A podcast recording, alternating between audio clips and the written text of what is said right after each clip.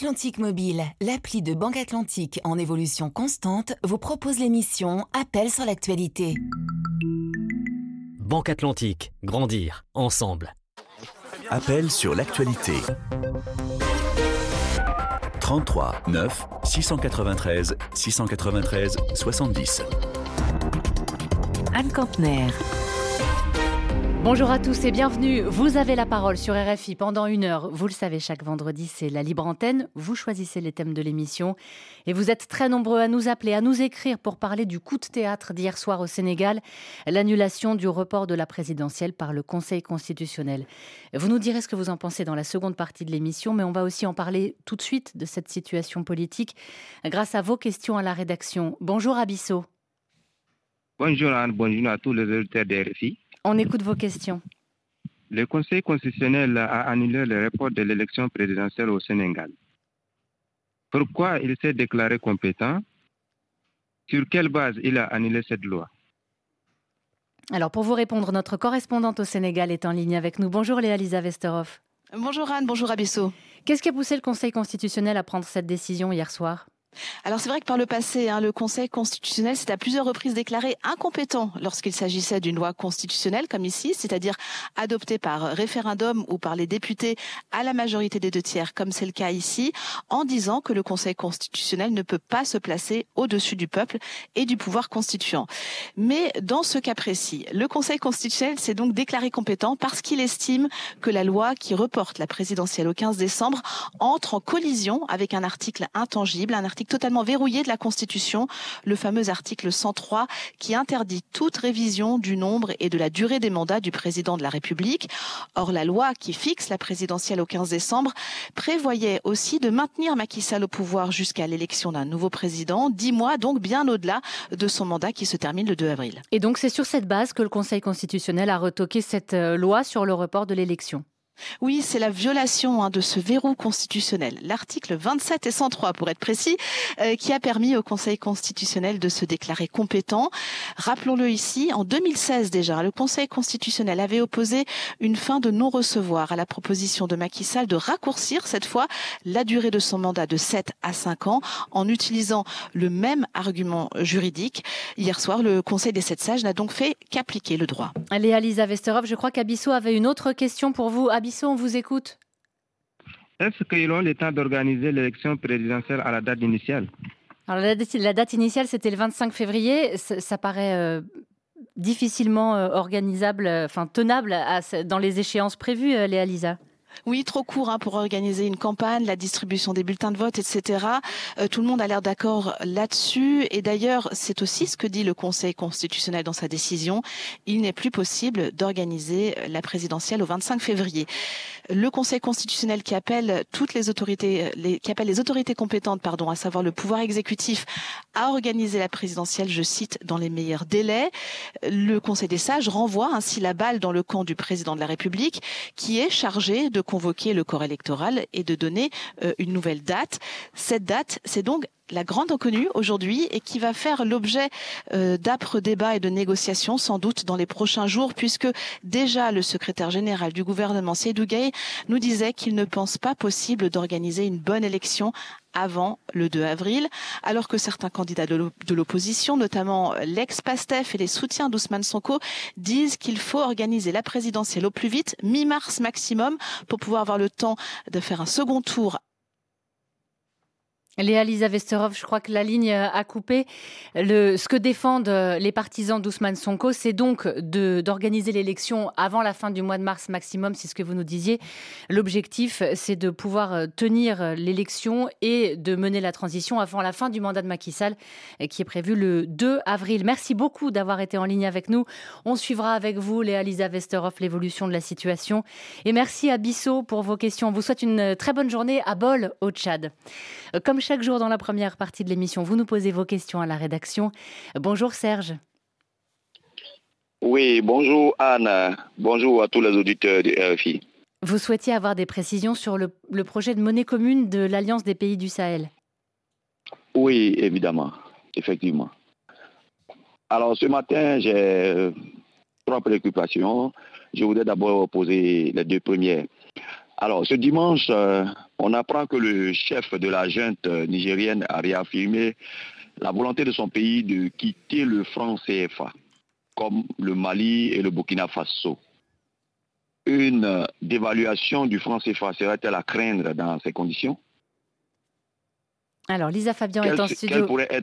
quelles pourraient être les conséquences d'un tel départ pour les autres pays?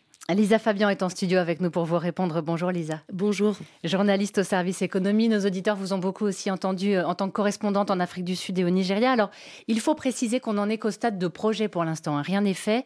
Mais est-ce qu'il pourrait y avoir déjà des conséquences comme euh, une dévaluation du franc CFA alors la réponse est claire, c'est non. Une dévaluation euh, du franc CFA est assez improbable puisque, comme vous le savez, sa valeur est établie à parité fixe avec l'euro. Elle est donc garantie en partie par le Trésor public français, mais aussi par euh, les réserves de change détenues par la Banque centrale des États de l'Afrique de l'Ouest. Mais il n'y a pas que ça. Si le Burkina Faso, le Niger et le Mali mettent leur plan à exécution, qu'ils créent leur propre monnaie commune et qu'ils sortent du franc CFA, l'impact sera relativement négligeable pour les autres pays de la zone qui pèsent plus lourd économiquement. La Côte d'Ivoire, le Sénégal sont des pays côtiers qui bénéficient euh, de flux commerciaux intenses et qui ont de bonnes réserves de change, de quoi défendre la parité fixe et donc la valeur de leur monnaie. En 1994, c'est vrai, le franc CFA avait dû être dévalué suite à une crise de la dette, mais aujourd'hui, peu de chances que ce scénario se reproduise. Alors Serge s'interrogeait aussi sur les possibles conséquences régionales. On imagine qu'une sortie du franc CFA, ça pourrait avoir un impact peut-être sur le commerce ou les échanges? Eh bien en fait, les conséquences resteront assez limitées selon les chercheurs que j'ai interrogés. D'ailleurs, euh, des, échanges existent déjà avec des pays qui n'utilisent pas le franc CFA sans que cela pose problème. Le Mali commerce déjà très bien avec la Guinée, le Bénin et le Togo ont l'habitude des échanges avec le Ghana. Et c'est sans parler du Nigeria, le poids lourd euh, économique de la région. Il faudra bien sûr euh, une adaptation aux nouveaux signes monétaires et opérer certains changements dans les pratiques financières et commerciales, mais probablement rien d'insurmontable. Tout dépendra en fait de la capacité et de la volonté des États à collaborer entre eux. Serge, vous aviez une autre question? Oui, effectivement. Euh, j'aimerais savoir si d'autres pays pourraient-ils leur emboîter le pas? Lisa Fabian Eh bien, c'est évidemment impossible de le dire à ce stade, puisqu'on ne sait pas si les pays de l'Alliance des États du Sahel vont réellement sortir du franc CFA et créer leur propre banque centrale, ni s'ils vont vraiment sortir de l'UMOA et donc renoncer euh, du même coup à certaines facilités douanières. Pour l'instant, tout ça reste de l'ordre de l'hypothétique, mais si ça se concrétise, il y aurait évidemment un risque politique. Le chercheur sénégalais Ndongo euh, Sambasila parle d'un risque de dislocation si d'autres pays décidaient que finalement l'alternative proposée par les États du Sahel était euh, plus intéressante que de rester dans le franc CFA, qui est remis en cause depuis longtemps dans la région. Merci Lisa Fabian, journaliste au service économie de RFI, d'avoir répondu aux questions de Serge et de nous avoir permis à tous d'y voir un peu plus clair. Si vous aussi vous avez des questions sur l'actualité, vous connaissez le principe, vous nous appelez au 33 9 693 693 70. Vous pouvez aussi nous écrire sur WhatsApp. Alors là, c'est un autre numéro, 33 6 89 28 53 64 et toute l'équipe se charge ensuite de trouver le ou la spécialiste de la question pour vous répondre. C'est ce qu'a fait Kilim. Bonjour. Bonjour Anne, bonjour à tous les auditeurs de RFI. Vous aviez une question sur la politique aux États-Unis. Justement, euh, la Cour suprême américaine s'est réunie pour discuter de la décision du Colorado à rendre inéligible Donald Trump dans cet État. Alors à ce sujet, euh, je voudrais savoir comment se dérouleraient les élections si Donald Trump est exclu dans certains États. Alors Donald Trump effectivement a été déclaré inéligible dans le Colorado en vertu du 14e amendement qui exclut des élections toute personne qui s'est livrée à des actes de rébellion. Et pour les juges de cet État, eh bien c'est le cas de Donald Trump à cause de son rôle dans l'assaut du Capitole par ses partisans le 6 janvier 2021. Simon Grivet va nous aider à décrypter tout cela, maître de conférence en histoire et en civilisation américaine à l'Université de Lille. Bonjour. Bonjour. La Cour suprême donc s'est réunie hier. On est à neuf mois de la présidentielle, en pleine campagne pour les primaires, à la fois du côté démocrate et du côté républicain. Et hier, on a bien senti l'embarras et toute la délicatesse de cette question. Hein. Euh, personne n'a vraiment qualifié les actes de Donald Trump à l'époque on a surtout insisté sur les risques d'une éventuelle disqualification du candidat Simon Grivet. Oui, c'est ça. Alors, il faut bien souligner hein, pour votre auditeur qu'on n'a pas euh, encore l'arrêt de la Cour, hein, mais qui devrait être assez rapide puisque la primaire euh, républicaine du Colorado arrive, je crois, euh, au moment du Super Tuesday au début mars. Mais en, écoutant les questions des juges et le, les, les, questions-réponses avec les avocats des deux parties, on a bien senti un grand scepticisme de tous les juges. Hein. C'est-à-dire qu'à la fois les plus conservateurs et les plus progressistes, entre guillemets, euh, se sentaient très mal à l'aise avec cette idée qu'un État puisse disqualifier un candidat de lui-même. Euh, d'abord parce que le troisième alinéa du 14e amendement sur lequel s'appuient les partisans de la disqualification, de l'inéligibilité, est en fait très ambigu parce qu'il ne mentionne pas directement le président, et puis il parle d'exercer le pouvoir et pas d'être élu, et puis euh, bah, reste la question centrale que la Cour s'est bien gardée même d'aborder, c'est de savoir si effectivement Trump pouvait être considéré comme un insurgé. Donc finalement, les juges se sont concentrés sur des questions de procédure et ont semblé être plutôt sceptiques. Alors, euh, on comprend que la question est très, très délicate. Quelles, seraient les possibles réactions en chaîne? Parce qu'un des points, si j'ai bien compris, c'est qu'à partir du moment où on considère qu'un État peut disqualifier un candidat, le risque ce serait que ça se multiplie, et des deux côtés. Effectivement. Alors c'est ça, ça a été une, grande objection soulevée par plusieurs juges, notamment par le président de la Cour suprême, qui est un conservateur qui s'appelle John Roberts, qui a posé plusieurs fois la question à l'avocat euh, des, partisans de l'inéligibilité a dit mais qu'est-ce qu'est-ce qu'on va faire quand euh, plusieurs États, c'est sûr que en réaction, des États euh, en faveur des républicains vont trouver un motif pour disqualifier le candidat démocrate, le président actuel Biden, et comment vous voulez qu'à la fin on s'en sorte. Donc ça justement effectivement les juges à plusieurs reprises ont souligné le fait que ça, ça leur semblait être une une impasse, si vous voulez quoi. Alors, qu'est-ce qui peut se passer si la Cour suprême euh, annule la décision Donald Trump est candidat et, tout se poursuit comme, prévu? Alors, a priori, c'est ce qui semble se dessiner, c'est-à-dire que cette euh, tentative de, rendre Trump inéligible par ce biais-là serait un échec, puisque la Cour dirait bah non, un État peut pas le faire et la procédure est pas bonne. Mais ce qu'il faut bien souligner, c'est que dans plusieurs affaires, euh, Donald Trump est poursuivi et risque une peine d'inéligibilité, que ce soit pour au niveau fédéral. Donc ça, ça peut se, reproduire euh, euh, après. Et puis il reste une petite incertitude, euh, toujours en vertu de ce, 14e amendement, pour savoir si jamais il était élu, est-ce qu'à ce, moment-là, en tant qu'élu, il pourrait être à nouveau disqualifié Est-ce qu'on pourrait le considérer comme insurgé si jamais il avait été condamné? Donc tout ça, on est vraiment dans l'inédit. Hein. C'est pour ça que c'est très compliqué, c'est qu'on ne sait pas du tout. La question ne s'est jamais posée dans ces termes. Donc euh, voilà, à, terme, il est à, peu près clair que euh, la Cour ne va pas le déclarer inéligible, mais euh, ça pourrait venir d'une condamnation éventuelle. Alors, autre événement inédit, puisque vous le mentionniez, c'est le, premier procès pénal d'un ancien président. On a appris ça hier. Euh, là, ça sera dans l'affaire euh, Stormy Daniels, donc une ancienne actrice de film X. Donald Trump est accusé de, de lui avoir euh, donné de l'argent pour la faire taire, elle qui, pour l'empêcher de, de parler d'une relation qu'ils auraient eue. Ça, ça se passe en Géorgie. Le procès aura lieu au mois de mars. Euh, est-ce qu'on peut, euh, est-ce qu'on peut là imaginer qu'il y ait une décision qui empêche Donald Trump d'être euh, d'être candidat? Parce que lui, est là, est-ce que la justice, excusez-moi en fait, avant cela, et ça rejoint la discussion qu'on avait sur la, mmh. la, Cour suprême, est-ce que la justice peut travailler sereinement dans ce contexte où on voit que le, politique vient un peu percuter le travail judiciaire, puisque lui bah, crie déjà à l'ingérence Absolument, c'est extrêmement difficile. À chaque fois, les juges, dont certains sont élus, d'autres ne le sont pas, euh, sont accusés par Trump et ses partisans euh, d'être justement partisans et donc euh, de ne pas suivre l'éthique de la justice. Et la difficulté, euh, alors pour cette histoire de New York là, et c'est pas tellement le fait qu'il ait payé euh, cette ancienne actrice euh, porno qui est problématique, c'est le fait qu'il ait caché cette dépense et donc il serait en mm. infraction avec le, code sur les dépenses électorales. Donc là, ça peut effectivement entraîner une condamnation, mais ce sera dans l'État de New York, donc l'impact au niveau national là aussi va être compliqué.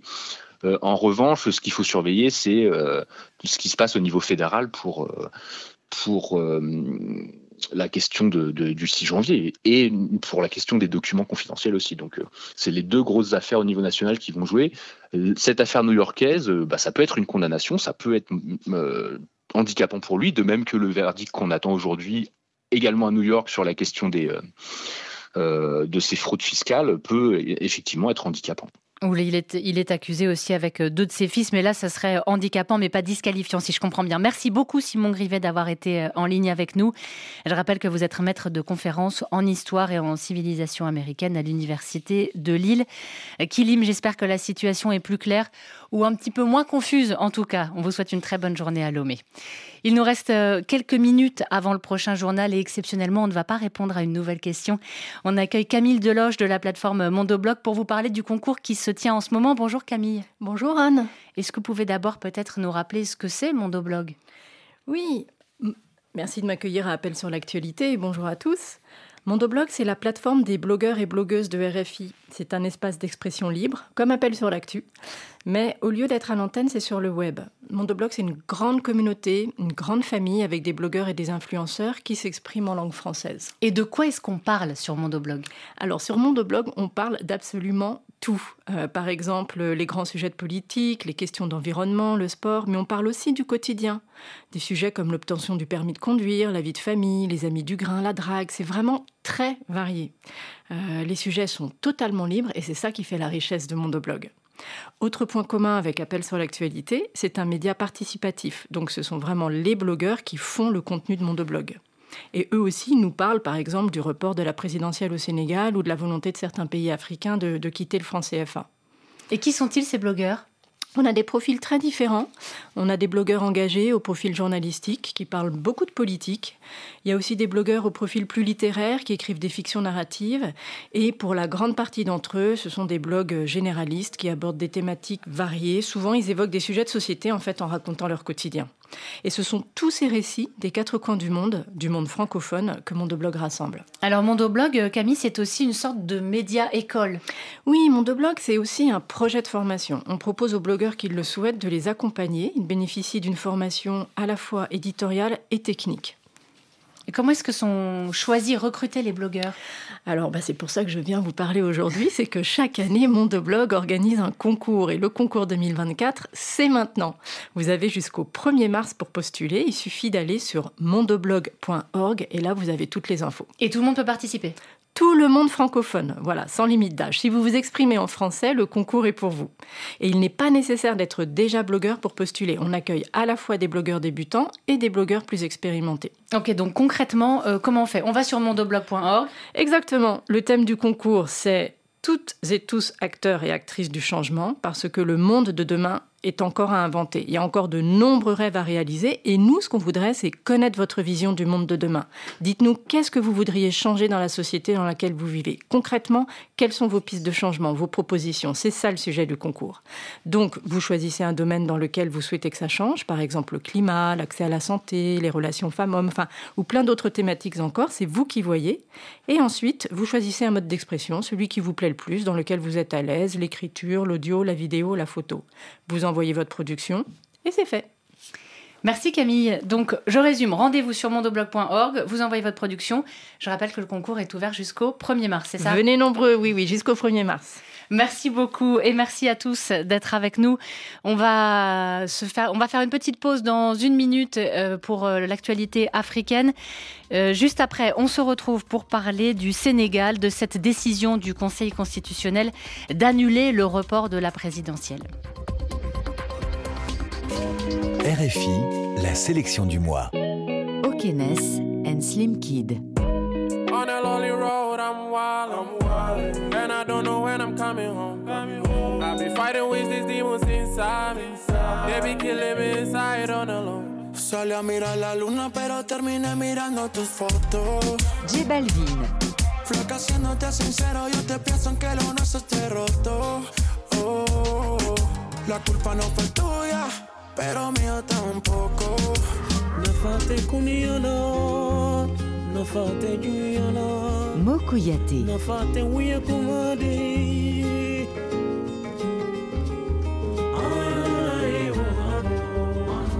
Fate Bassi.